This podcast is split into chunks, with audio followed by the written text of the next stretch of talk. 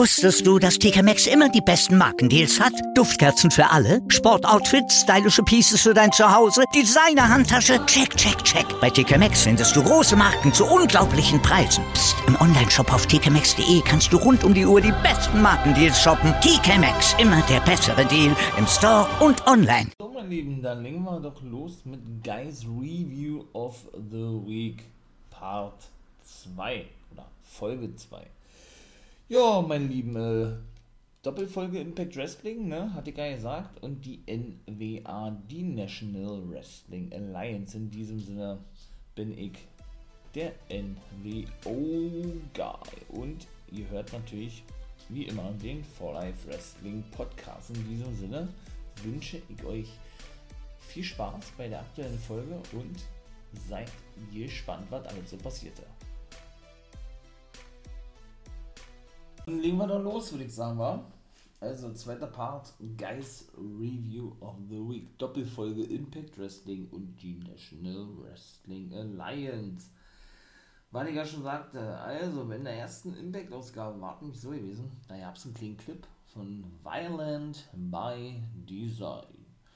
Ich habe ja gesagt, ich versuche mal die Matches nicht mehr so, so krass wiederzuheben Natürlich werde ich da ein paar Aktionen erwähnen, aber jetzt nicht mehr so eins zu eins, ne? Die ganzen Matches, außer, außer das ist gewollt von mir. Ähm, ja, und versucht dann eher so das auch aus meiner Perspektive zu sehen und natürlich die, die, die Storyline so ein bisschen mit einfließen zu lassen, ja. Und jetzt soll man sagen, Sammy Kellen kam auf jeden Fall raus und das sieht wohl wirklich danach aus, war, als wenn der gute Sammy auch eine entscheidende Rolle spielt in dieser ganzen, ich sag jetzt mal, Invasion oder generell Storyline zwischen AEW und Impact, die ist jetzt so richtig gestartet. Und Sammy wird da, denke ich, ein entscheidender Faktor sein oder spielen, ja. Und er sagte nämlich auch, äh, wie war das da? Seit Kenny Years äh, ist Impact oder hat er ein Müll geleistet oder hat er hat ja einen Scheiß getan für Impact Wrestling sozusagen, ja. Dann kam auch Moose nach draußen und fand es natürlich nicht, nicht so geil, dass Sammy sich immer in seine Belange einmischt und generell äh, ja, meint, dass er sich generell einmischen muss oder generell irgendwas zu sagen hat oder wie auch immer, ja. Ja, ähm, ebenso war es dann nämlich gewesen, dass die Good Brothers nach draußen kamen, genau. Ähm, und Don Callis. Genau, die kamen nach draußen. Und ja, was soll man sagen? Die hatten dann natürlich äh, versucht, möchte ich mal sagen, Moose auf ihre Seite zu ziehen, hatten Sammy ein bisschen runtergelabert. Der Moose attackierte dann allerdings die Good Brothers. Sammy half ihm. Ja, und Don Callis war dann Backstage gewesen bei Gia Miller und sagte, ey, ähm, ja, ich setze jetzt ein Match an, denn ich bin noch der EVP, also der große Mann hier bei, bei Impact, weil ich auch schon mal in einem Podcast sagte, in einer Podcast-Folge, dass er eben nicht mehr ist. Er scheint jetzt wohl fest angestellt zu sein bei AEW, so wird zumindest vermutet. Denn er hat eben seinen großen Posten verloren bei Impact. Ne? Also da ist auch viel Real Talk jetzt mittlerweile mit am Start bei Impact. Und es ließ natürlich nicht lange ähm, nicht lange bitten. Nein, der gute Scott Diamore ließ sich da nicht lange bitten, war ja schon angefressen gewesen und sagte, hey, was bist du der EVP? Du bist ja auch nicht mehr der, sagt er. Ja. Er ist jetzt alleine geworden, Scott Diamore. Und ja, bevor Kellis aber generell ähm, sich erklären konnte, beziehungsweise sagte er wohl, wie war das da? Ja, er habe das ja nur für die Quoten gemacht oder er denke, das wäre super ein Match für die Quoten oder dieses Match, was dann auch der Main Event gewesen ist, Good Brothers und ähm, ja, ihre Gegner logischerweise Moose und Sammy Kellen äh, wären ein absoluter Quotengarant sozusagen. Ja, und dann verließ er eigentlich äh, das Geschehen sozusagen, ja. Ja, und ließ dann den guten Scott Diamond zurück. Vielleicht habe ich mich gerade ein bisschen undeut undeutlich ausgedrückt, also halt mal fest, Don Callis ist nicht mehr EVP von Impact Wrestling. Das war ja wirklich gewesen. Er war der starke Mann mit Scott Diamond gewesen. Ich wollte gerade Scott Hall sagen, Scott Diamond. Und ja, er hat diese Rolle verloren und es wird vermutet, weil sein Vertrag auch demnächst ausläuft bei Impact Wrestling, dass er dann fest zur AEW wechseln wird und dort als reiner Manager fungieren wird, eben von Kenny Omega. Ne? Er wird wahrscheinlich im Zuge dieser ganzen Geschichte mit Impact weiterhin dort zu sehen sein, aber dann eben als festes Mitglied des AEW-Rosters oder der AEW-Show des, äh, ja, von AEW Dynamite. Ne? Ja, TJP und Falabar gewannen ihr Match gegen P. Williams, ein TNA Original und Josh Alexander und der, ja, der verlor sogar. Also er war sogar derjenige gewesen, der das Cover einstecken musste. War denn eigentlich auch überraschend, weil der eigentlich immer sehr stark dargestellt wird. Und ich habe schon mal gesagt, ich bin selber von ihm als Singles-Wrestler kein Fan. Ich finde ihn wirklich geil als Take-Team-Wrestler. Ich sag nur The North, ne, mit Ethan Page, der nun bei AEW ist. Weshalb sich ja das Take-Team, ja, ähm, getrennt hat ungewollt getrennt hat, wie auch immer. Und als Take-Team-Wrestler, wie gesagt, finde ich ihn geil. Auch an der Seite von P.T. Williams kann ich mir vorstellen, dass da auf längere Sicht sehr eine Konstellation entsteht. Siehe Team Kanada, ne? da gab es auch schon so eine, so eine kleine Andeutung eben auch schon mit Scott Diamond, der eben als Manager des Team Kanadas angefangen hat bei TNA, das habe ich auch schon mal gesagt. Deswegen, also das würde mich eigentlich eher abholen und freuen, als Josh Alexander alleine zu sehen. Aber dann kommen wir mal zur, zur zweiten Show noch. Da ähm, muss ich auch noch kurz was zu sagen, ja. Also da komme ich dann auf ihn zu sprechen. Jo, was gab es denn da noch? Dann gab es ein, ein 10 Knockout Take Team Titelmatch. Ja, auch noch. Beziehungsweise, äh, nicht Take Team Titelmatch. 10 Women's oder 10 Knockout, ja, Take Team Match. Aber erstmal gab es so ein Interview ja, mit den Damen, da haben sie eigentlich nicht weiter gesagt, wie dass sie irgendwann mal festgestellt haben, dass Taylor Wilde gar nicht da ist. Und die sollte eben mit John Grace, äh Quatsch, mit Rachel Ellering, so, mit äh, Tingle Dashwood, die ja eigentlich ein Heel ist, ne, und mit Rosemary und Havoc Match haben. John Grace ersetzte sie, so ist es richtig. Und danach wurde für BTI, nicht BTI, nicht verwechseln bitte, BTI, der praktisch einstündigen, ich sage jetzt mal Pre-Show vor Impact Wrestling haben sie ja seit ein paar Monaten ja immer so eine einstündige Show vor der eigentlichen Show.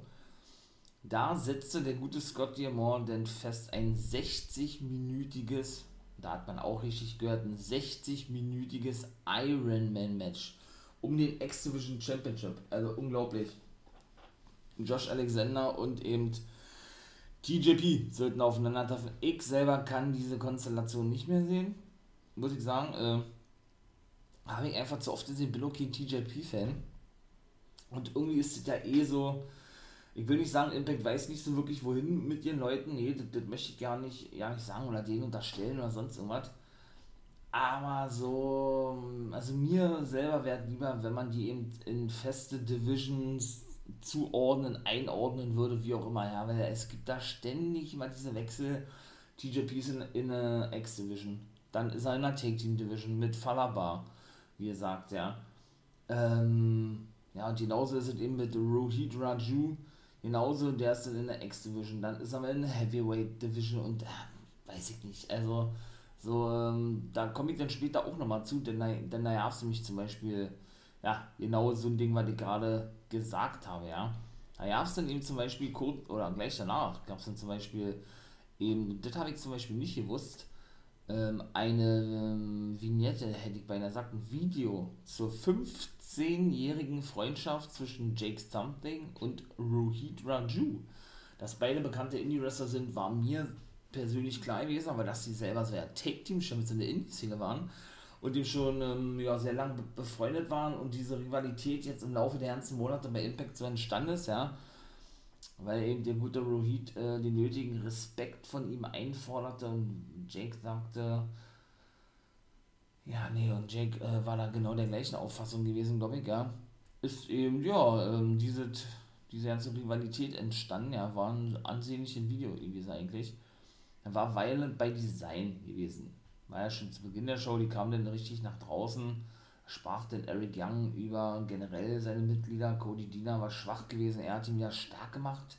Er habe jemanden gesucht, so hat er das, ich, gesagt, um in den Krieg zu ziehen. Deshalb hat er Joe Doring an seine Seite geholt und Rhino war nur noch ein Schatten seiner selbst gewesen. Er, war, er stand nur noch selbst neben, neben die Schuhe sozusagen. Deshalb hat er ihn auch auf seine Seite ziehen können, sozusagen. Weil er erklärte nämlich, warum Nee, er sagte nämlich, äh, oder er äußerte sich zu dem Titelgewinn. Denn er sagte, man habe so lange gewartet, bis ähm, Finjuice Sch Schwäche zeigt, damit man eben, ja, damit man eben ähm, diesen Pokal von Rhino, was ein sicher Titelmatch beinhaltete, eincashen konnte, den Call Your Shot, so ist es richtig, Pokal, ja. Und das machten sie dann auch, denn es war ihnen klar gewesen, dass sie in der nächsten Woche, also Finn Juice, Juice Robinson und David David Finley Jr. zurück müssen nach Japan und deshalb keine Rematch-Klausel ähm, in ihrem Vertrag, was heißt in ihrem Vertrag zu stehen haben, sondern kein Rematch bekommen können. Und dadurch, dass sie jetzt dadurch äh, Impact Wrestling übernommen hätten, sei jetzt Europa, Japan und Mexiko dran. Und das rief Satoshi Kojima auf den Plan, der sein Debüt gab. Der ist ja praktisch ausgeliehen von New Japan Pro Wrestling, so wie zuvor mit eben Finn Juice und El Phantasmo ja schon der Fall war. Die arbeiten ja wieder sehr eng zusammen, New Japan und Impact. Kam eigentlich nur nach draußen und sagte, against our odds. Und das war's. Also er forderte praktisch Joe Doring heraus, da sagten sie noch, dass Kojima der einzige ist, der nicht nur IWGP Junior He äh, World Heavyweight Champion ist, so also den World Titel bei New Japan gewonnen hat, sondern auch Triple Crown, also sprich alle Singles-Titel oder eben Take-Titel bei AJPW gewonnen hat, bei All Japan Pro Wrestling.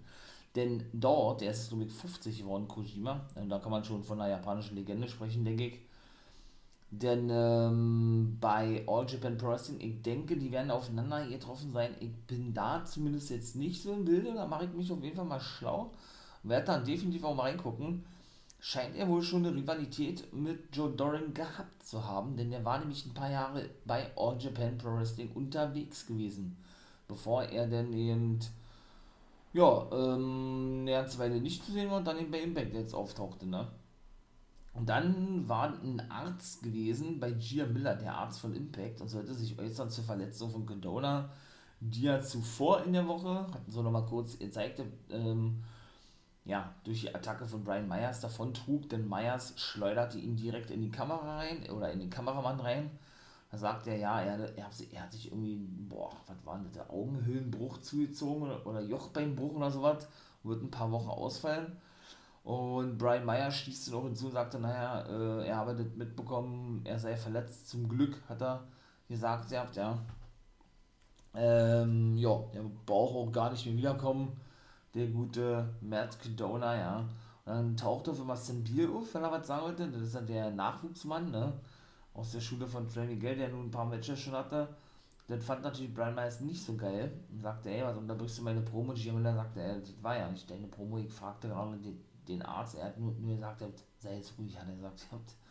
Und äh, ja, und da dachte man, er würde den attackieren oder zusammenstauchen. Zusammenstaucht hat er ihn ein bisschen, ja.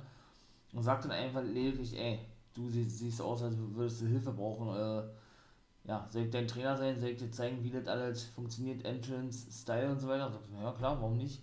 Also hat er wohl nur einen Zögling gefunden, so wie es aussieht. Und warum ist Brian Myers für, für mich die Idealbesetzung bei sowas? Ganz, ganz ähnlich, wer ein Drain The Rock Johnson wieder fit machen kann, nach einigen Jahren Abstinenz, also was das Wrestling betrifft, oder in einem Wrestlingring, ne? Der bekommt ja das wohl auch in einen Zembil zu trainieren. Ne? Denn Brian Myers war nämlich gewesen damals, der mit Drain The Rock Johnson trainierte für sein Comeback damals. Ne? Der hat ja nun in den letzten Jahren drei Matches gehabt, zwei gegen Cena und immer gegen The Miz, ne? Beziehungsweise war das nicht ein Triple Threat mit The Miz und John Cena. Ich will ja nicht falsch sagen. Ich glaube, es war ein Triple Threat Match. Auf jeden Fall hat er drei Matches gehabt, The Rock. Und da war nämlich immer Brian Myers, der ehemalige Kurt Hawkins aus der WWE, dafür verantwortlich gewesen, den guten Rocky fit zu bekommen. Ja, so ist es. Das ist natürlich sehr, sehr geil. Danach war natürlich auch geil. DK besiegten mein Johnny Swinger und Big Hernandez, wie er ihn nennt, Big Hernandez. Ja, also ganz ehrlich, ich finde die geil als Team. Irgendwie passen die zusammen, ja. Und auch wie Johnny immer die Aktion, die Aktionen einsteckt und zählt, wie man das, das ja nennt, einfach nur überragend. Ich finde das so geil. Also, und wie er das immer verkauft, natürlich so irgendwo so wirklich altmodisch und übertrieben, aber irgendwie auch geil. Also man hört und man merkt doch, ich bin nicht nur ein großer Fan dabei, ich bin auch ein großer Johnny Swinger-Fan, das sind meine Lieblinge bei Impact, ja. bin eh mal einer so die, für die Midcard Wrestler, ne, weiß man, denke ich, auch mittlerweile. Und ja, was soll ich sagen, das ist einfach nur geil, wirklich, äh, feier ich. Haben verloren, okay, es gab mal keinen äh, Swingers Palace und die gute Mama Rella war auch am Start. da hatte sich Josh Matthews über Mama Rella, was ist denn das für ein komisches Wort? Weil er irgendwas sagte von Swingorella und Dilo Brown sagte, nee, nee, das ist Mama Rella. Sie ist die Chefin von den Swingorellas. Ach so, okay, und wer ist jetzt äh, Mama Rella? Was ist der Unterschied? Oder warum heißt sie Mama Rella? Konnte Dilo Brown aber nicht beantworten. Wenn man sich jetzt fragt, was ist mit Matt Striker, war bei mir auch gewesen, der ist äh, der ist sozusagen entschuldigt. Warum weiß ich nicht, aber Josh Matthews, der zuvor der Kommentator mit Dilo Brown gewesen ist bei Impact, der ersetzt praktisch für die nächsten Wochen den guten Matt Striker, denn Matthews ist ja praktisch aufgestiegen, er ist in eine höhere Position, sag ich mal, bei Impact aufgestiegen ja, und hat jetzt da einen der höchsten Posten überhaupt. Ich weiß gerade nicht den Namen von diesem Posten, aber ich glaube, das ist sowas wie äh, auf Talent Relations, das was alle Kevin Sullivan hat, glaube ich, war. EVP of Talent Relations oder irgendwas. Nun gut, auf jeden Fall sollte es äh, in der nächsten Woche, also in der zweiten Folge, die ich jetzt hier gleich im Anschluss mache, ein Tables-Match geben, eben zwischen Jake Something und Rohit Raju und Rachel Ellering und Jordan Race sollten nochmal ein Rematch bekommen auf die Knockout Tag Team Titel von Fire and Flavor und eben ein 60-minütiges, und da hört man wieder richtig, 60, nicht 16, sondern 60-minütiges Ironman X-Division Championship Match. Bei BTI praktisch in der einstündigen Pre-Show vor der eigentlichen immer stattfindenden Impact Wrestling Folge zwischen Josh Alexander und TJP. Hab ich ja mal, da bin ich mal wirklich, wirklich, wirklich, wirklich, wirklich gespannt also da, Mann, Mann, Mann, Mann, Mann. Also das muss dann wirklich, ja, das, äh, wow, das wird bestimmt ordentlich was werden. So, und dann Main Event war ja dann auch schon gewesen. Da war dann, äh, ja, da gewannen dann natürlich die Good Brothers durch eben die Unstimmigkeiten zwischen Sammy und Moose. Das war auch genauso gewesen, wie sie das geplant hatten, denn der Kameramann hatte sich rangeschlichen und die Good Brothers und Don Callis hatten es nicht mitbekommen, als sie dann praktisch so einen Plan ausheckten, ja. Indem sie ihm sagten, ey, wir spielen die Bilder gegeneinander aus, da gewinnen wir das Match. Und genauso war es auch gewesen. Sammy äh, weigerte sich praktisch zu wechseln mit Moose, dann bekam er einen Big Boot ab von, von ihm, dann einen Spinebuster Magic Killer und dann verlor er das Match. Ne? Ja, und ähm, wie gesagt, ja, nächste Woche, also sprich, äh, in der Folge, die ich jetzt gleich hinterher mache, gab es noch, kann ich schon mal vorwegnehmen, auch ein Match zwischen den beiden, zwischen Moose und Sunny Callahan. So, meine Lieben, das war die erste Folge und die zweite Folge stieg eigentlich gleich ein in die BTI-Folge, denn ja, es ist genauso, wie ich jetzt, jetzt hier sage, dieses Ironman-Match, dieses 60-minütige Ironman X-Division Championship-Match zwischen TJP und Josh Alexander ging einfach mal noch bis in die normale Impact Wrestling-Folge. Das Match ging, glaube ich, noch knapp zwei Minuten, also ein 62-minütiges Match. Und Alexander konnte den Titel verteidigen. Und das war unglaublich, war praktisch ein Lumberjack-Match gewesen, denn auch, ja. Und alle feierten ihn und, ähm, ja, hatten absoluten Respekt für ihn gehabt. Alle gratulierten ihn dann auch Backstage, als er dann da total fertig und ange, ange, angeschossen und total, äh, angeschlagen saß. Der TJP kam auch mit zu gratuliert ihm auch und sagte, ey, die Rivalität zwischen uns, der lange Run ist jetzt vorbei. Also hat er endgültig dann auch gesagt, dass das vorbei ist. Ich habe dann auch gelesen und mitbekommen, dass TJP erstmal rausgeschrieben ist, denn der muss sich eine Operation unterziehen. Ich glaube, der hat sich die Nase gebrochen oder was und ist dann trotzdem noch damit aufgetreten, fast sechs oder sieben Wochen, beziehungsweise sind es ja Tapings, ne? also bei, bei sechs bis sieben Impact-Folgen war er trotzdem noch dabei, weil er keine verpassen wollte. Das ist schon krass, ne? Der lässt sich auf jeden Fall jetzt operieren und das ist dann zum Beispiel genauso ein Ding, ja. Jetzt ist Fallabahn erstmal wieder an den unterwegs, ungewollt, weil TJ, TJP nun rausgeschrieben ist, verletzungsbedingt, ja.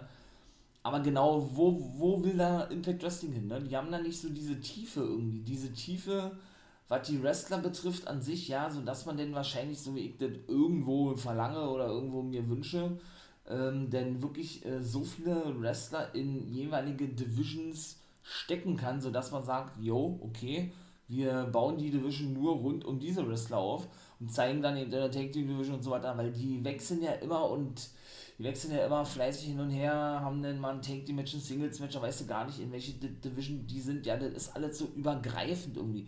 Das ist schon alles gut gebuckt und so, das selber wie immer nicht missverstehen, ja. Aber irgendwie, weiß ich nicht, äh, kann ich auch jetzt gleich was zu sagen.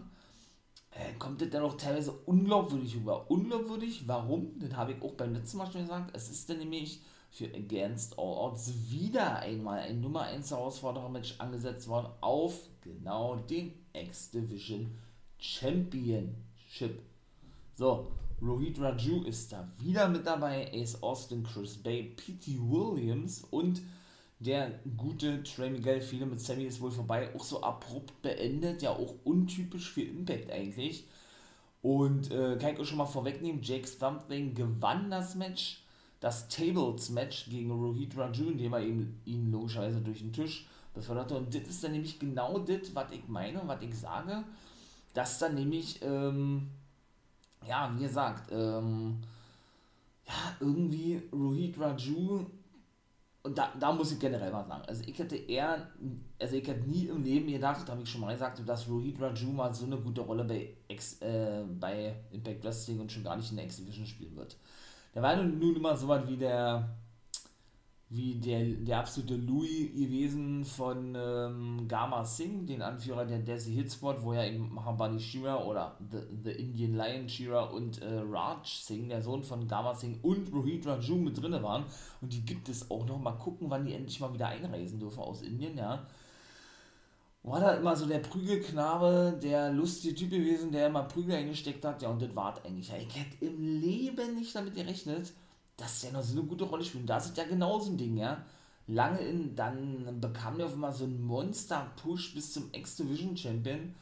Irgendwie hat man das gefeiert, aber irgendwie auch nicht. Also so, weiß ich nicht, das war mir dann teilweise too much äh, und so overhype-mäßig gebuckt gewesen. Alles mit Rohit Raju, ja äh, dann hat er sich wieder mit Shira zusammengetan. Zwischendurch hatten sie sich gestritten gehabt. Eine Woche später waren sie auf einmal wieder zusammen gewesen. War für mich auch unlogisch gewesen, ein bisschen, ja. War dann eben jetzt die ganze Zeit wieder als Take-Team unterwegs und jetzt ist er wieder alleine unterwegs und nicht in der X-Division, sondern, ähm, also zumindest in der zweiten Show, worüber ich jetzt gerade spreche, sondern trifft dann eben auf, seine, auf seinen ehemaligen Take-Team-Partner und seinen Langzeitfreund, so sagt er, das war Jake Something. Ne? Den darf er nicht besiegen, weshalb er dann wieder ohne irgendeine Begründung bei Against All Odds wieder in der X-Division antritt, in einem Nummer 1 Herausforder-Match. Also das ist mir alle zu schnell hin und her gebuckt, hin und her geschoben mit den einzelnen Wrestlern. Also mag ich nicht, muss ich ganz ehrlich sagen. Also und auch generell, ich bin großer Fan von der X-Division und ich finde es so geil, dass man auch wirklich wieder Talents hat und auch die, die erfahrenen Leute mit Pete Williams, Sabin und so weiter Vielleicht auch bald mit einem Samoa Joe. Ich würde mich megamäßig freuen und bin mir sicher, dass der bei Impact wieder unterschreiben wird. Ähm, Finde ich mega nice, dass die, wie gesagt, alle jetzt wieder dort am Start sind, ja. Aber dennoch, wie viele Nummer 1 Herausforder-Matches äh, haben wir in den letzten Monaten und überwiegend bei Pay-Per-Views oder in den normalen Sendungen gesehen? Das, war, das ist bestimmt jetzt schon das fünfte Nummer 1 Herausforder-Match immer mit den gleichen Teilnehmern. Jedes Mal. Mit Ausnahme von P.T. Williams. Der ist jetzt mal neu mit dabei. Aber weiß ich nicht. Ich finde es geil, weil es ein hochklassiges Match werden wird, weil alle richtig was drauf haben. Da brauchen wir uns nichts vormachen. Das habe ich gerade schon mal gesagt, ja. Aber das ist mir einfach too much, ne? So, wo wollen die denn da nun hin mit der X-Division, ne? Wollen sie jetzt mit den fünf auch wirklich planen für die X-Division und auf längere Sicht da was aufbauen? Oder ähm, ist das jetzt wieder nur so ein vorübergehendes Ding, um eine Feder aufzubauen? Und die, die dann in diesem X-Division-Match sind, da spreche ich aber auch für die anderen Divisionen, werden dann wieder rausgenommen und werden dann wieder in irgendeine andere Division reingesteckt und fäden dann wieder mit Heavyweights oder so. Weil Chris Bay und Ace Austin waren ja auch zwischendurch in eine, ich sag jetzt mal Heavyweight Division, ne? Als er in diese Turnier festgesetzt wurde, wer wird neuer Nummer 1 Herausforderer, was ja nun Moose geworden ist auf den Impact Champion oder Impact äh, World Titel von Kenny Omega, ne? Da waren ja zum Beispiel der gute Chris Bay und der gute Trey Miguel in diesem Match mit bei gewesen, ja. Wo man sich dann auch sagt im Nachhinein, da, davor sind sie die ganze Zeit in der X-Division, dann sind sie da in der Heavyweight Division, meine ich mal, ja, und da dürfen sie ihre Matches auch nicht mal gewinnen irgendwo, meine ich mal, und sind dann wieder zurück in der X-Division, also das ist mir, wie gesagt, alles too much. Das ist mir alles zu schnell, diese Hin und Her. Ich schiebe, wie gerade schon mal sagte, mit den einzelnen Wrestlern. Für mich ist es, oder ich würde mich freuen, wenn sie sich auf längere Sicht dann auch mal festsetzen würden, ne? festsetzen würden, dahingehend, dass man dann wirklich, äh, ja, eine feste Division hat mit den festen X-Division-Wrestlern, Wrestlern an sich, wie auch immer, und nicht immer so diese Hin- und Her-Schiebe da vorantreibt. Das, das finde ich selber nicht geil. Siehe eben ja auch Trey Miguel Sammy, was ich sagte, ja, da dachte man auch, der wird jetzt als, ich sag jetzt mal, X-Division-Wrestler in den Main Event gehoben, so wie Swan, ne? der, der wird bestimmt auch früher oder später wieder in der X-Division sein nachdem er jetzt mit William äh, Morrison, mit dem, mit dem ehemaligen Big Cass oder Cass XL fehlt, ähm, ja, und praktisch ja eigentlich so was wie ein Rey Mysterio ist, meine ich mal, von Impact, ne? so ein kleiner Mann, der im Main Event steht und da auch richtig drauf hat. Aber wie gesagt, ich kann mir auch vorstellen, dass der, wie gesagt, auf längere Sicht in der X-Division ist. Und wenn man das von, von, und wenn man das dann so macht, so dachte ich das bei Trey, dass man dann eben sagt, yo, ähm, wir wir, wir lassen den antreten, ich sage jetzt mal gegen die großen Namen, in dem Fall Sammy Cannon, weil wir eben wollen, dass der auch auf längere Sicht im Main Event steht, dann finde ich das ja alles legitim, meine ich mal, ja, dann finde ich das ja auch alles gut. Und dann finde ich es auch gerechtfertigt und zu Recht, dass man eben diese geile Fehler gestartet. Ich fand die geil mit Trey und Sammy, aber dass man die erstens abrupt so schnell beendet, dann Trey wirklich gar nicht in diesem Main Event hebt, sondern dann verlieren lässt gegen Sammy zweimal, glaube ich, war es sogar gewesen, und ihn dann gleich wieder zurücksteckt in die X-Division, weil man wahrscheinlich der Meinung ist, oh, der ist, der ist dann trotzdem schon so groß, dass man den unbe unbedingt trotzdem bringen muss auf der Karte. Wir können uns nicht leisten, ihn nicht auf der Karte zu bringen. Ne? Und das alles so, ah, weiß ich nicht. Ist nichts Halbes und nichts Ganzes irgendwie, ne? Mag ich selber nicht. Und apropos Swan und Morrissey, die sollten nämlich ein Match haben in der Woche. Ähm, genau. Fand aber eigentlich gar nicht statt, weil Morrissey äh, den guten Swan attackierte, dann auf einmal, warum auch immer, äh, dann wurde auch für Against All Odds das Match festgesetzt, kann ich schon mal vorwegnehmen, Swan gegen Morrissey, die offiziell nach draußen kamen und Morrissey von weiteren Angriffen auf Swan abhielten, so möchte ich mal sagen. Und zuvor, das habe ich mich vergessen zu erwähnen, Schande auf mein Haupt, in der ersten Impact-Folge, ersten Impact-Ausgabe, war es dann nämlich so gewesen, dass der gute William Morrissey, was auch sein bürgerlicher Name ist, vom ehemaligen Big Cass, ähm, ja, bei Gia Miller saß und sich ein bisschen äußerte und das war alles Real Talk gewesen.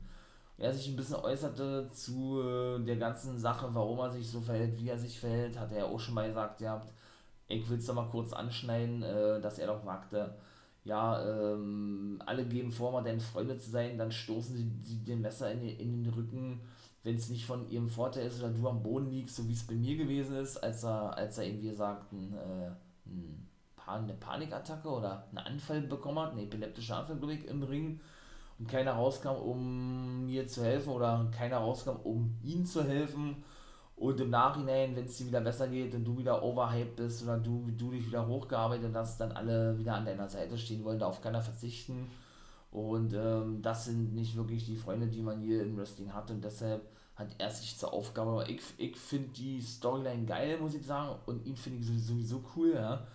Und deshalb hat er, er sich zur Aufgabe gemacht, praktisch, äh, ja, den allen, die so vorgegangen sind oder die so vorgehen, eines besseren, ja, dieser eines Besseren zu belehren und dementsprechend eben auch zu handeln. Dann ist er allerdings von nämlich Swan attackiert worden, der auf ihn losging, so ist er nämlich richtig und deshalb ist in der zweiten Sendung, wo ich ja jetzt bin, dieses Match angesetzt worden. Was ja dann nicht stattfand, ne? Weil, wie gesagt, Morrissey wurde, warum auch immer, denn zurückgehalten von weiteren Angriffen, obwohl das Match noch gar nicht richtig startete, von den offiziellen oder von den Backstage-Helfern von Impact Wrestling. Und dieses Match ist dann für Against All Odds angesetzt worden. Genau. Ähm, Jake Something, genau, habe ich ja gesagt, besiegte den guten Rohit Raju und Josh Alexander, genau, der hatte nämlich auch noch gesagt, ja, äh, als er da angeschlagen, wie gesagt, Back, Backstage saß, ey Scott, weil der auch noch mitzukommen und sagte, ey, ihr habt euch in die Geschichtsbücher von Impact eingetragen und sagt dafür mit diesem geilen Match, ja. Sagte dann Josh oder ey, bring mir jeden, wen du möchtest, auch neue Leute, ich habe alle schon besiegt, sagt er, ja. Ähm, genau. Und egal, ob ich jede Woche ein Ironman-Match bestreiten muss, ich mache es. Dann sagt er und Peter Williams, äh, weil dann kam nicht Ace Austin mit zu, im Training, gell, weshalb dieses Match zustande kam, muss man auch mal kurz erwähnen, erwähnen. Und dem auch Chris Bay. Und äh, stritten dann so ein bisschen, wer denn nun der neue Nummer 1 Herausforderer wird oder werde. Und Piggy Williams sagte, ey, äh, Josh hat mir als erstes ein X-Division Championship Match verbrochen und dann wurde dieses Match eigentlich gleich festgesetzt. Also ist eigentlich auch sehr dürftig, meine ich mal, ja, wie dieses Match denn festgesetzt wurde für Against All Odds. Da komme ich später nochmal komplett auf die Matchkarte auf, denn. Jo, ähm, was gibt noch zu sagen? Genau, der gute Myers, der trainiert ja nun den guten Bill, ne? Ähm, wollte dann sehen, wie ist seine Entrance, wie ist seine Catchphrase, wie sieht er generell aus, hat ihn dann ein paar Tipps gegeben, man hat ihn eigentlich nur eingekleidet als sein zweites Ich, wenn man so sieht, ja. Und äh, ist eigentlich ganz geil, finde ich cool, die Storyline. Mal gucken, wo das hingehen wird, hat man so unheimlich gesehen, so kann man auch ein, ein Take-Team für die Zukunft aufbauen, ja, oder, zu, oder zusammenbringen, ist auch mal eine andere Möglichkeit, dass ein erfahrener Mann dem jungen Mann zeigt, ey, guck mal, die Entrance, die das, die Scheiße, äh, so wie du dich gibst mit deiner Catchphrase, ist genauso kacke und so wie du aussiehst, du musst dich ein bisschen anders äh, kleiden, sozusagen, sieht auch kacke aus, sozusagen, ja. Ist mal was anderes, finde ich gar nicht mal so schlecht, wa? muss ich ganz ehrlich sagen. Bin mal gespannt, wo da hingehen wird. Rosemary und Havoc, die stritten sich dann auch irgendwie Backstage, ja. Das ist dann auch wieder so ein Ding. Rosemary ähm, ist die ganze Zeit mit Taya Valkyrie unterwegs, ne? die ja nun bei, bei NXT ist als Frankie Monet.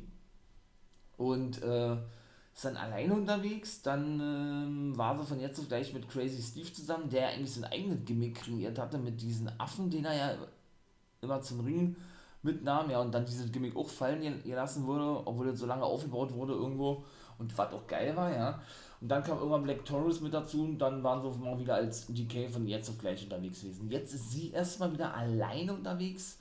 Erstmal, äh, sie werden natürlich noch weiter DK sein und Crazy Steve und Black Taurus sind alleine als DK unterwegs und Rosemary ist nicht mal irgendwie irgendwie ansatzweise in den Matches von denen involviert, so wie, die, wie in den letzten Wochen der Fall war, oder irgendwie mal ansatzweise zu sehen, oder wie auch immer die splitten und trendet generell voneinander, ja.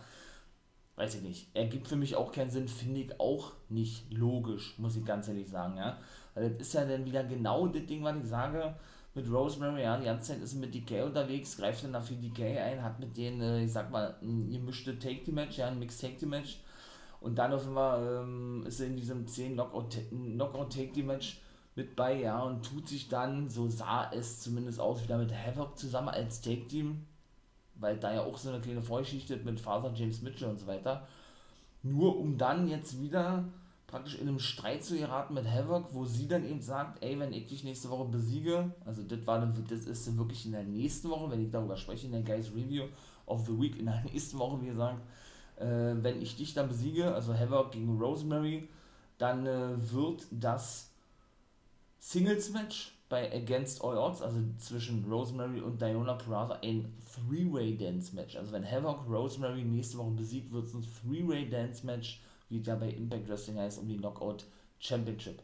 Das ist ja genauso Ding. Diona Peraza hat, hat auch alle besiegt und da bleibt wahrscheinlich nur noch Rosemary übrig, vermute ich. Ne? Hat sich Impact gedacht, sodass man die dann gleich äh, nach ein Aufeinandertreffen oder lasse zwei, drei gewesen sein, die auch ähm, ja, gleich gegen Rosemary stellt und beide dann eben ein Match haben werden bei Against All Odds, ist mir auch alle zu schnell irgendwie. Ja, aber gut. Äh, will jetzt nicht nur ständig rummeckern, mache ich, denke ich, auch nicht, ja, ich sag nur so, wie ich das fühle, ich das empfinde, ich das denke in dem Augenblick. Finde es natürlich geil, ja, keine Frage, ja, dass Diona Peraza so gut dargestellt wird.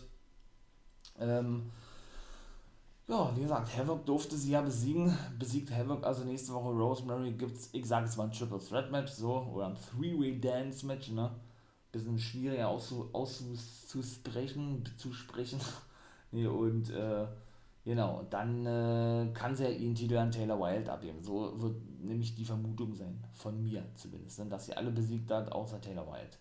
Also dann ihren Titel an diese verliert. Warum war sie nicht zu sehen bei meinen Shows? Denn man darf nicht vergessen, sie ist ja wirklich äh, Vollzeitarbeiterin. Sie geht Vollzeit arbeiten als Feuerwehrfrau in Kanada, in ihrem Heimatland.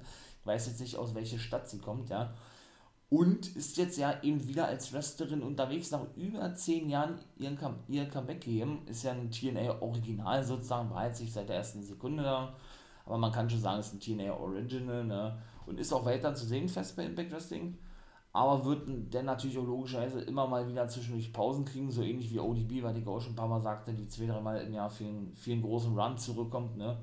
Ja, und bei Taylor White wird es, denke ich, ein paar mehr Auftritte geben und wird dann immer mal wieder, wie gesagt, eine Pause kriegen und dann zurückkommen und meiner Meinung nach den Titel gewinnen von Diona Purrazzo. So, was war denn zum Beispiel noch gewesen? Sammy hat dann auch noch mal eine Promo gehalten, genau und wenig später auch Moose. Und da kam wieder Don Callis mit dazu, wollte sich wieder da so einstellen und einschmeicheln, so ein bisschen, ja. Und äh, sagt doch zu denen, ey, äh, ich bin auf deiner Seite, ich äh, finde dich cool, du bist ein Total Package und so weiter und so fort, ja. Beide ließen es aber nicht wirklich zu und äh, droht ihm Schläge an, wenn er doch nicht sofort gehen würde oder gehen sollte, ne. Da ist natürlich eine weitere, ein weiterer Versuch mit dem Ausspielen, sage ich nur aus der vorherigen Folge, ne dass er die beide gegeneinander ausspielen möchte. Ja, und dann war noch der gute Satoshi Kojima, die japanische Legende, wie gesagt, von New Japan Pro Wrestling, besiegte den guten Dina und auch der wird ein Match haben bei, bei Against All Odds, habe ich gar nicht gesagt, gegen Joe Doring, der gute Satoshi Kojima, ne? Jo. Und wie gesagt, hatte dann ähm, ja, hat ihn, ihn, ihn besiegt gehabt, den guten Diener. Da wollten sie noch attackieren und Eddie Edwards machte praktisch den Save für Satoshi Kojima und das war's denn auch gewesen. Was war noch im Fire and Flavor? Genau, die hatten ja, die hatten ihre Titel verteidigen können gegen John Grace und Rachel Endring. Ja, John Grace ist im, ist im Eifer des Gefechts äh, wirklich in Rachel Endring reingerannt. Das war aber nicht geplant, wie gesagt, man ihr sehen habt, ja, die standen ein bisschen im Weg und generell auch so, ja. Da bauen sie dann natürlich den Heel-Turn auf für John Grace. Das dürfte, glaube ich, klar sein, ne, dass die dann gegen Rachel Ellering turnt. Da gab es so, glaube ich, irgendein, irgendein Missverständnis. Ja, Ellering äh, wurde dann attackiert von Steels und konnte Grace nicht mehr helfen. Darauf würde, denke ich, auch alles ähm, basieren. So ähnlich wie Havoc und Nivea, habe ich ja auch schon gesagt. Ist eigentlich fast die gleiche Fehde wie die beiden. Ne? Und Nivea stand ja nicht unter Vertrag, und ich auch nicht gewusst, sondern ist ein Jahr lang wirklich komplett als reiner Free Agent bezahlt worden, hat der Impact verlassen, wie gesagt.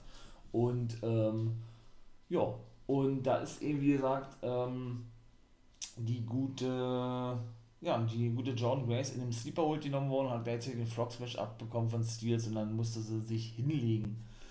Und die neue Nummer 1 Herausforderer, auch bei Against All genau, äh, sind denn Susan und Kimberly. Denn die war nämlich im Office von Scott Moy gewesen, als Feiern in Flavor dahin gingen zu ihnen und sagten, ey, wir haben alle besiegt, eigentlich auch hier, genau gleiche wie, wie mit Josh Alexander, gib uns neue Herausforderungen, wir sind heiß, wir wollen jetzt nicht immer gegen die gleichen antreten, sozusagen. Ja, da hat er gesagt, na hier, könnt ihr die beiden antreten, hier, die sind gerade in meinem Office, ergänzt Gänsehaut, sag ich nur, wa? Ja, Moose habe ich ja schon erzählt und Violet bei Design müssen ihre Titel, ihre Take-Titel gegen DK verteidigen, war glaube ich auch klar gewesen, ja. Denn, ähm, aber das sind dann nicht Joe Doring und Rhino, sondern Dina und Rhino, genau. Und ja, genau, das war dann auch gewesen, ja, auch so ein kleines Scharmützel, weil eben der gute Crazy Steve Eric Young ein bisschen provozierte. Das ist ja auch sein, sein Trainer und Mentor gewesen, Eric Young, habe ich gar nicht gewusst, dass der äh, den, den guten Crazy Steve trainierte und eben auch den guten ähm, den guten Diener ebenso trainiert, ja. Jo. Ähm, was gibt es noch? Genau, dann kommen wir mal jetzt, äh, jetzt, jetzt, jetzt. Nächste Woche eben das Match Havoc gegen Rosemary, wenn Havoc gewinnt, wovon man, glaube ich, aussehen kann. Hier ist ein Triple Threat Match um den Titel und, ähm, genau. Dann gibt es ein, ein No-DQ-Match, glaube ich. Ne, Quatsch, erstmal Rich Swan gegen, ich sag es mal, Cass XL bei Against All Odds Satoshi Kojima ist das zweite Match eben, wie gesagt, gegen Joe Doring. Das Take Team Match, was ich gerade sagte, weil bei Design gegen die ist das dritte. Ja, Diona dann ihren Titel verteidigen ist das vierte. Kenny Omega gegen Moose ist das fünfte Match. Knockout Take Team, äh, Fire and Flavor gegen Kimberly und Susan ist das sechste Match. Und habe ich jetzt noch eins vergessen. Uh, und das äh, Nummer 1 Herausforderer-Match auf den X-Division-Titel eben, wie gesagt, Rohit Raju, P.T. Williams, Trey Miguel, Ace Austin und der gute Chris Bay. Genau. Jo, und dann war eigentlich schon die erste, fand ich ein bisschen geiler als die zweite. Ja, und der Main Event war Moose gegen Kellen, kein Sieger gab es dort, weil die Good Brothers später Kenny Omega beide attackierten. Ne? Und das praktisch äh, zum No-Contest kam. Eins habe ich noch vergessen zu sagen, sehr geil es gab eine Vignette, eine, ich möchte mal sagen, Ankündigung für einen neuen Wrestler, Steve Macklin debütiert demnächst und das ist niemand geringerer als der gute Steve Cutler, der ehemalige Forgotten Son von SmackDown WWE, der im Januar entlassen wurde und ja der Real-Life-Lebensgefährte von Diona Purrazzo ist, genau. Macht natürlich Sinn, hatte ich auch schon vermutet gehabt, ne, wenn seine Freundin da ist, dass der auch früher oder später bei Impact auftauchen wird. Jetzt ist er angekündigt worden, so, ja, irgendwie mit so einer Mucke aus den 70er, weiß ich auch nicht, was das auf sich hat, ja. Weil er hat sah eigentlich eher so aus, als wenn er, ich will nicht sagen so ein Biker ist, aber hier so eine Whiskypulle trinkt und da in so einem Bürostuhl sitzt und seine Schuhe ganz lässig auf dem Bürotisch legt und so was, ja, sah jetzt eigentlich nicht danach aus, so wie die, ich sag jetzt mal, Musik da im Hintergrund eingespielt wurde. Und nicht vergessen, Slammiversary kommt ja am 17. Juli. Da sind natürlich die ganzen Damen und Herren, die entlassen wurden in der ersten Entlassungswelle. Auch hier könnt ihr gerne mal in den, in den Folgen reinhören ne, die ich ja hier schon gemacht habe. Äh, News from a Guy habe ich das ja ja zu den ganzen Entlassenen aus der WWE. Da ist das eine dritte Entlassungswelle und auch die Damen aus der ersten und dann mit Samoa Joe, Mickey James und so weiter und so fort. Die ganzen Männer und Frauen sind ja am genau 17. Juli sozusagen Free Agents und dürfen dann für andere Wrestling-Ligen auftreten. Und da gab es natürlich wieder einen Clip, ne? Da haben sie auch insgesamt dann gesagt, 21 Leute sind entlassen worden, das stimmt. Also da haben sie das dann praktisch äh, wirklich so aktuell gehalten, dass sie auch schon die aktuellen Entlassungen mitgezählt haben. Wenn ihr das wissen wollt, wie gesagt, hört auch in der dritten Folgereihe rein News from a Guy. Ne, mag immer, wenn so was ganz Spezielles kommt. Und ja, und da wehten dann natürlich auch wieder die Flaggen von, von Mexiko, Kanada und von Australien und die einzelnen ehemaligen Impact Stars, die eben jetzt zuletzt von der WWE entlassen wurden, waren dort auch wieder zu sehen. Schauen wir doch mal, wie wir da wirklich alles erwarten können bei Slammiversary. Ich freue mich schon mal drauf. Steve Macklin, also der ehemalige Steve Cutler, ist nun auch bei Impact. Sehr, sehr geil. Freut mich. So, meine Lieben, also die erste Sendung war geil, die zweite war auch gut Impact. Dann kommt jetzt NWA, würde ich sagen. NWA also. Geht jetzt nun weiter. Nachdem ich ja nun, wie gesagt, diese beiden Folgen Impact Wrestling gemacht habe und die erste ja geiler war als die zweite, finde ich zumindest, ja. Kommt jetzt also noch eine Folge NWA. Beziehungsweise, ja, eigentlich müssten ja jetzt auch zwei kommen, genau. Aber dadurch, dass immer äh, mit, ich glaube, Power Search nennen sie das, der Abschluss der Tapings damit eingeleitet oder eingeläutet wird, indem man dann immer eine Zusammenfassung der ganzen, der ganzen Shows aus den letzten, ich glaube, zwei Monaten macht. Ähm, ja, und man das ja alles schon gesehen hat, habe ich ja schon mal gesagt, beziehungsweise ich darüber schon gesprochen habe, würde ich das jetzt eigentlich nicht mit reinnehmen wollen. Natürlich gibt es dann ein paar Sit-Down-Interviews ja, von den einzelnen Superstars, den einzelnen Wrestlern und Wrestlerinnen ja, und ähm, genau. Beziehungsweise ja, mit ein Match, dann kann ich das ja mal kurz vorwegnehmen. Das war nämlich gewesen, der gute Luke Hawks feierte sein Debüt mit seinem Sohn, genau, PJ Hawks, also Vater und Sohn Take-Team aus der Independent-Szene. Die trafen, die gaben ihr NWA-Debüt als Take-Team, trafen eben auf, ich sage jetzt mal das neu zusammengewürfelte Team Salary Nauro und dem guten, äh, dem ehemaligen 10 Pounds of Gold, also World Champion und NWA Legend Tim Storm. Das verloren sie auch gegen Storm und Salary Nauro, genau. Das war das eigentliche oder das einzige Special Match in der jetzt aktuellen Folge oder in der letzten Folge der National Wrestling Alliance. Ja, und ähm, genau, und jetzt beginne ich dann mal mit der National Wrestling Alliance aus der vorletzten Woche vom 1. Juni.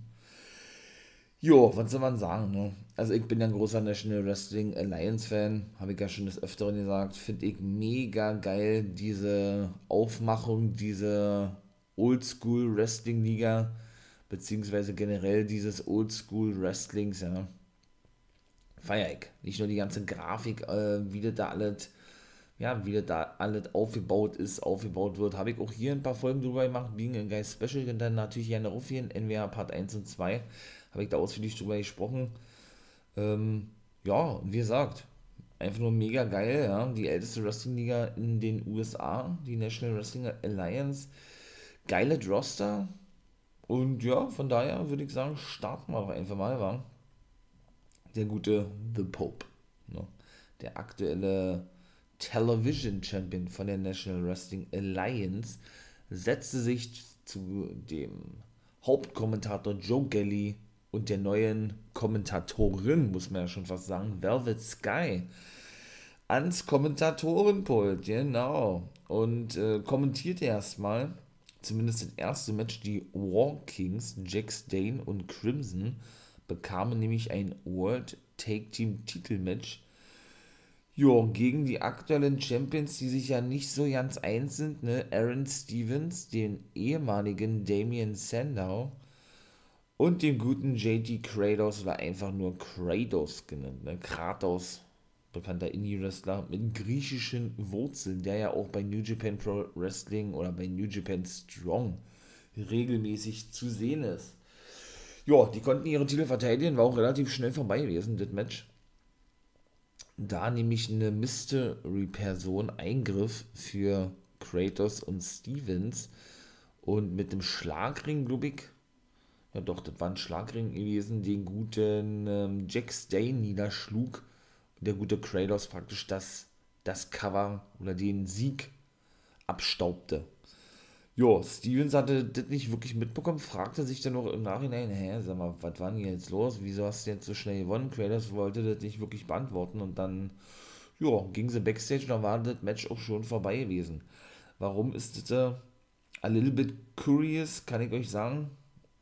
Man hatte ja gesehen in den letzten Wochen schon, ne, dass da natürlich ein Split bevorsteht zwischen dem zusammengewürfelten improvisierten Take-Team, eben Aaron Stevens und Kratos, ja. Aaron Stevens ja nun nach dem Tod von äh, Josephus leider, ja, auch ein geiler Typ gewesen. The Christian Mark ist ganz überraschend verstorben. Joseph Hudson, Anfang des Jahres, ich glaube äh, Februar oder März war es gewesen, ja. Mit gerade mal 41 Jahren hatte wohl ein Aneurysma gehabt, wie sich herausstellte, ja. Ähm, ja, ist ja der gute Aaron Stevens seitdem nun als Face unterwegs. Vorher immer einer der Monster Heels gewesen in der NWA, eben mit dem guten Christian Mark als sein Sidekick, ne? Im wahrsten Sinne des Wortes, äh, Karate, sag ich nur, ne? Für die, die die National Wrestling Alliance regelmäßig verfolgt haben oder seitdem verfolgen. Und genau, für ihn natürlich ein absoluter Schock gewesen, für den guten Aaron Stevens, ja. Ähm, er hat natürlich auch extrem gewähnt gehabt. War natürlich auch ganz klar, wie gesagt, dem, den letzten Pay-Per-View, das war Back to the Attack, als sie dann aus der Corona-Pandemie als letzte Wrestling-Liga wieder zurückkamen. Ähm, sein Match, was ein World-Titel-Match war, hat er nicht gewinnen konnte gegen Nick Aldis, ja, eben auch seinem ehemaligen Tag-Team-Partner und mittlerweile auch guten Freund, wie er sagte, Josephus Hudson.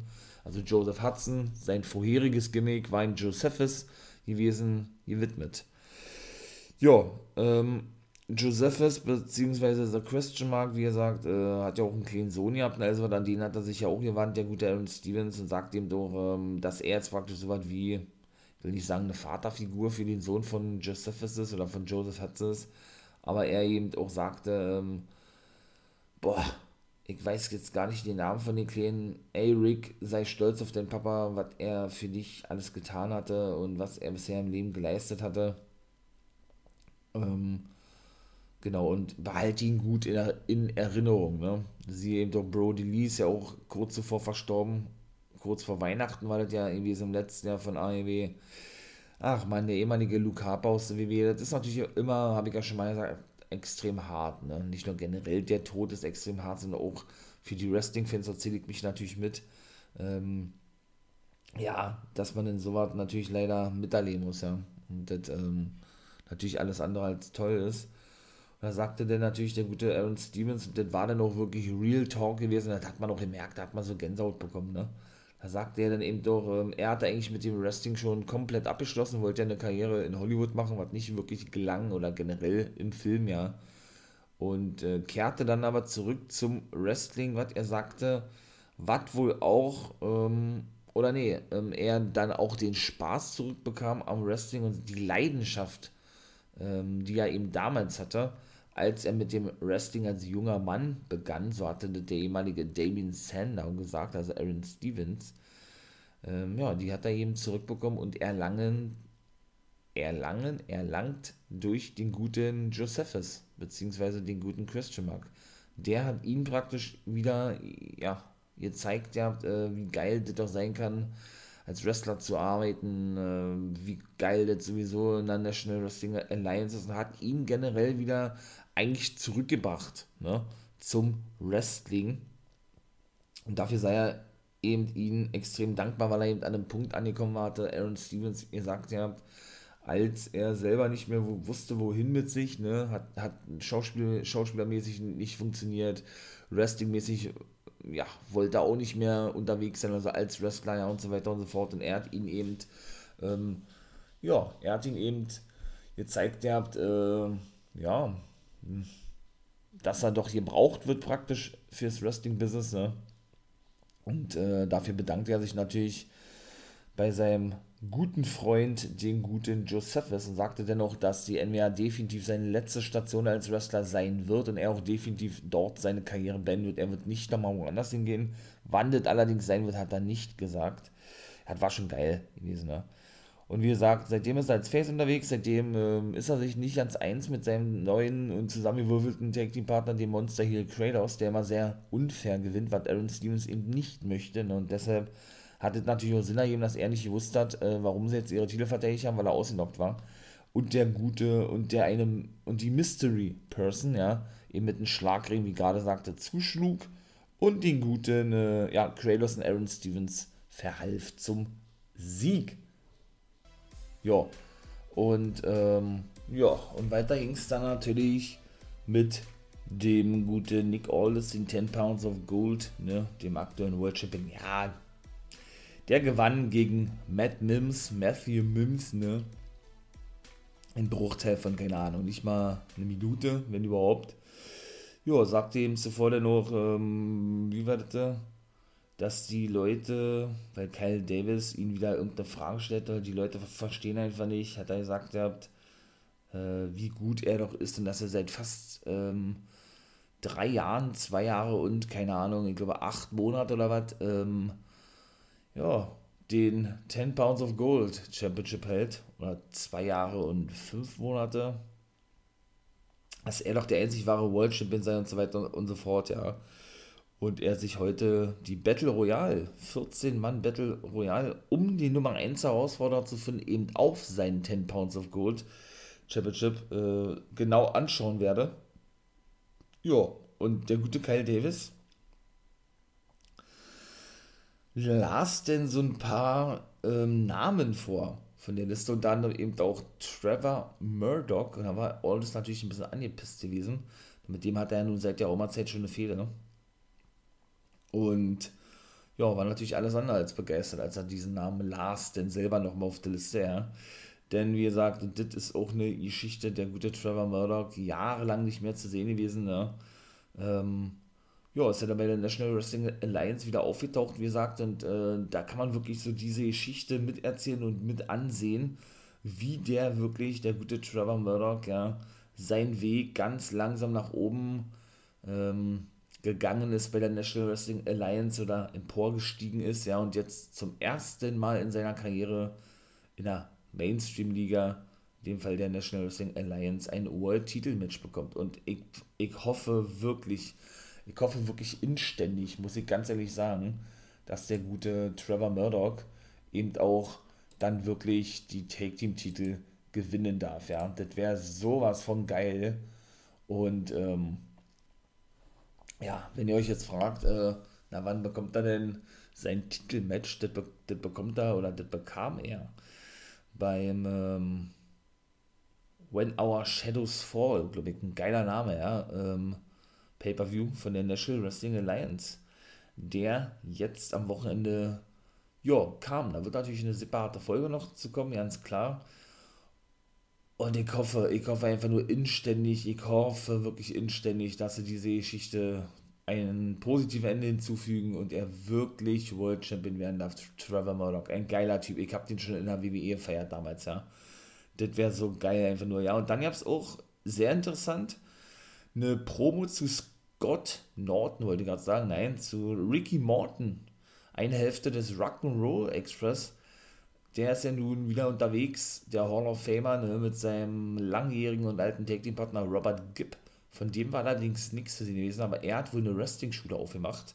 Und da haben sie ihm Werbung für gemacht. Ja. Und man hat ja auch gesagt, er ist ja nicht mehr als jung mit 64, der gute Ricky Morton, aber in was für einer in was für einer Form der sich befindet. Überragend. Auch Robert Gibb natürlich, aber gerade Ricky Morton unglaublich. Auch als Singles Wrestler ein paar Matches, ich habe ich auch schon mal gesagt. Äh, bin ich absolut begeistert von. Ich habe sie nie selber wrestlen sehen, ja.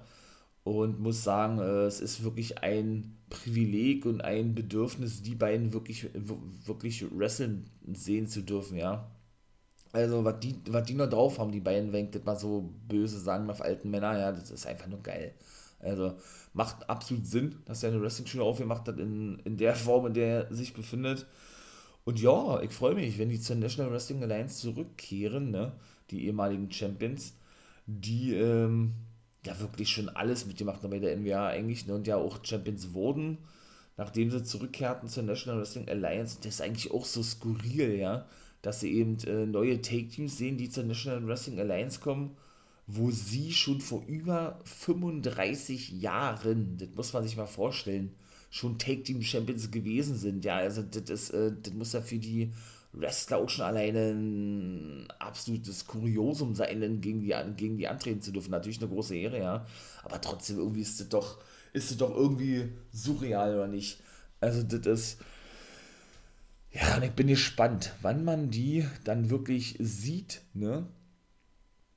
wann man die dann wirklich, äh, ja, wirklich sehen wird, wieder bei der National Wrestling Alliance. Die haben sie natürlich auch aus Altersgründen ganz klar bisher geschont, ne, in der Corona-Pandemie auftreten zu lassen. Jetzt hoffen wir ja mal inständig, geht ja nun alle zu nach und nach zurück, alles macht wieder auf.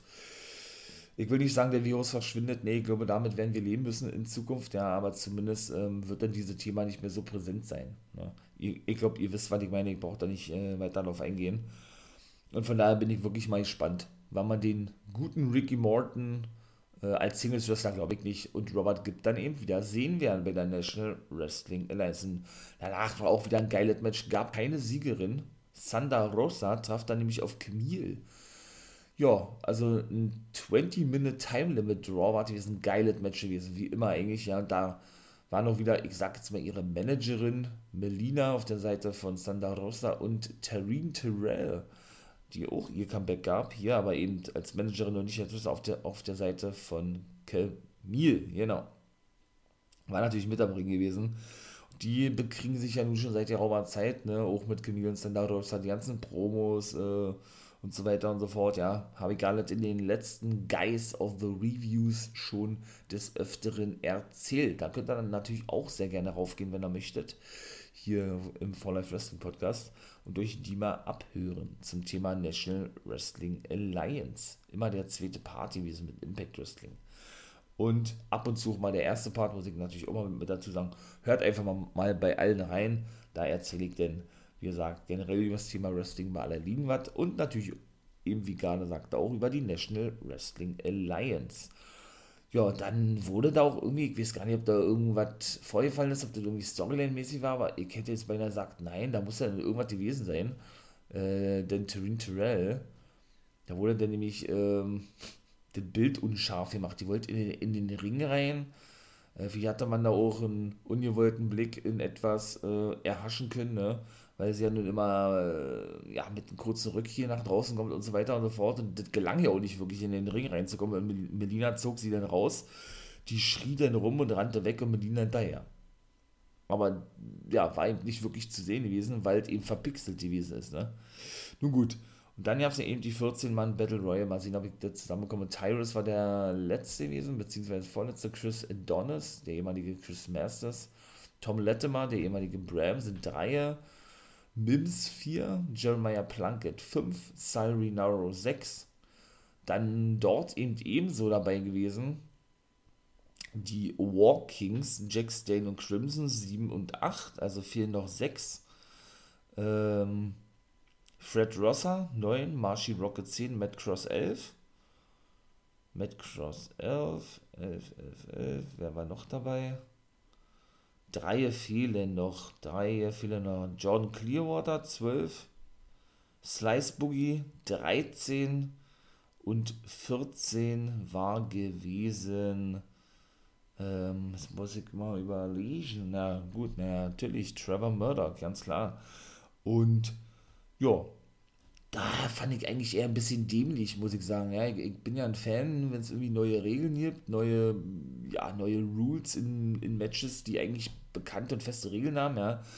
Aber das fand ich irgendwie nicht so geil, denn da wurdest du bereits eliminiert, sobald du mit den Füßen auf dem Ringboden aufkamst. Bedeutet, bedeutet, dass du nicht zwangsläufig übers dritte Seil hinaus befördert wurdest, was ja so eine klassische Regel in der Battle Royale ist, sondern sogar durchs zweite Seil raus befördert werden konntest und sogar durchs erste Seil oder unter dem ersten Seil. Fand ich ehrlich gesagt nicht so geil.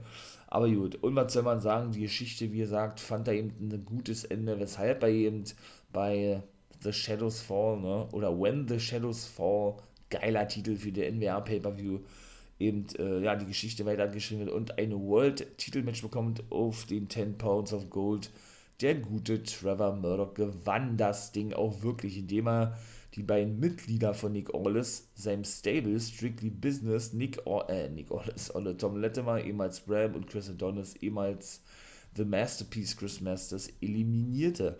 Danach hat er dann noch eine geile Promo gehalten ja, und sagte, er ist ja ein Schüler von Harley Race, genau wie Nick Aldis, ja, deshalb ja auch diese ganze Geschichte, obwohl sie das haben mit einfließen lassen, ja, finde ich eigentlich auch jetzt geil. Hat er nämlich gesagt, hat der gute ähm, Trevor Murdoch erstmal er ein bisschen Luft schnappen müssen, ja, da sollte man ihm nicht böse sein, hat er gesagt, ja. Dann hat er gesagt, äh, es gab mal so einen Moment, ja, und äh, das wäre ein absoluter Traum, wenn er den Titel gewinnen dürfte. Oder es geht gar ein Traum in Erfüllung, dass er mal, dass er generell sein erstes World-Titelmatch bekommt, worauf er seine ganze Karriere hingearbeitet hat. Denn er kann eine Geschichte erzählen und er muss so mit den Tränen kämpfen. Den hat man nämlich auch schon in den ganzen anderen Promos gehört, wo es um Harley Race ging, einer der, der großen Wrestling-Legenden überhaupt, ja auch einer, der sehr, sehr, sehr viele trainiert hat und ähm, hervorgebracht hat, sozusagen, ja. Und da hat er dann nämlich der gute Trevor Murdoch gesagt, er hat, äh, dass er einmal in die Wrestling-Schule von Harley Race kam damals. Er wurde ja nun, wie gesagt, ausgebildet. Und er gleich einen World-Titel im Flur wohl hängen sah, in einer Vitrine liegen sah, wie auch immer. Und von da an ihm schon klar war und ein großer Traum und Wunsch gewesen ist, wie gesagt, äh, dass er unbedingt World Champion werden wolle. Und wenn Hardy noch am Leben wäre, hat er gesagt, dann wäre er, denke ich, stolz auf mich. Oder wäre er generell stolz darauf, äh, wie der Weg hier zuletzt von mir in der National Wrestling Alliance ähm, ja, voranging, möchte ich mal sagen, ja war schon geil gewesen, ne? muss man ganz ehrlich sagen. Ja, dann ist er abgehauen. Ne? Und die NWA-Show war vorbei gewesen. Also ich bin wirklich mal gespannt. Ne? Muss ich wirklich sagen, äh, When the Shadow Falls. Was für ein geiler Titel für ein Pay-Per-View, ja. Finde ich mega nice, muss ich echt sagen. Bin wirklich gespannt, was da so abgegangen. So, mein Lieben, war natürlich eine geile NWA-Sendung, ganz klar, wie immer eigentlich, ja. Ich habe ganz, ganz wenige Sendungen, wo ich jetzt sage, oh, die waren mal so mittelprächtig, die waren eigentlich alle geil gewesen. Vielleicht ein oder zwei Shows, aber so was gehört auch mit dazu, ne. Habe ich auch schon mal gesagt, ihr habt. Und von daher ein voller Erfolg gewesen. Also, das war Guys Review of the Week. Part 2 ist auch vorbei. Zwei Folgen Impact und wie gesagt, ich sag mal zwei Folgen National Wrestling Alliance. Ne? Ja, ich denke, ihr wisst, was kommt. War. Wenn es euch gefällt, Daumen hoch geben, Abo da lassen, unterstützen. Wäre sehr nice, sehr geil. Ja, bleibt natürlich auf dem Laufenden, was alles noch so kommen möge und kommen wird von mir. Ja, und dann gibt es eigentlich nichts weiter zu sagen, wie, ne? Habt einen schönen Tag und Too Sweet in die Runde. Genießt das Wetter, bleibt gesund, achtet auf eure Mitmenschen und nicht vergessen ein Become a Guy.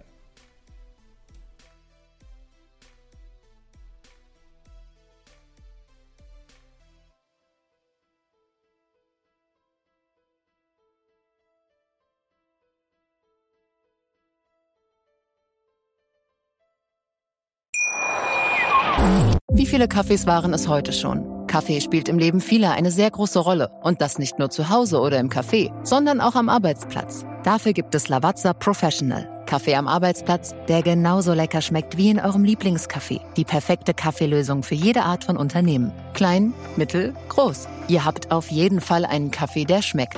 Die richtige Motivation für eure Arbeitstage. Alle Infos zu Lavazza Professional findet ihr auf lavazzapro.de mit allen Kaffeelösungen für euer Büro. Wusstest du, dass TK Maxx immer die besten Markendeals hat? Duftkerzen für alle, Sportoutfits, stylische Pieces für dein Zuhause, Designer-Handtasche, check, check, check. Bei TK Maxx findest du große Marken zu unglaublichen Preisen. Psst. im Onlineshop auf tkmaxx.de kannst du rund um die Uhr die besten Markendeals shoppen. TK Maxx, immer der bessere Deal im Store und online.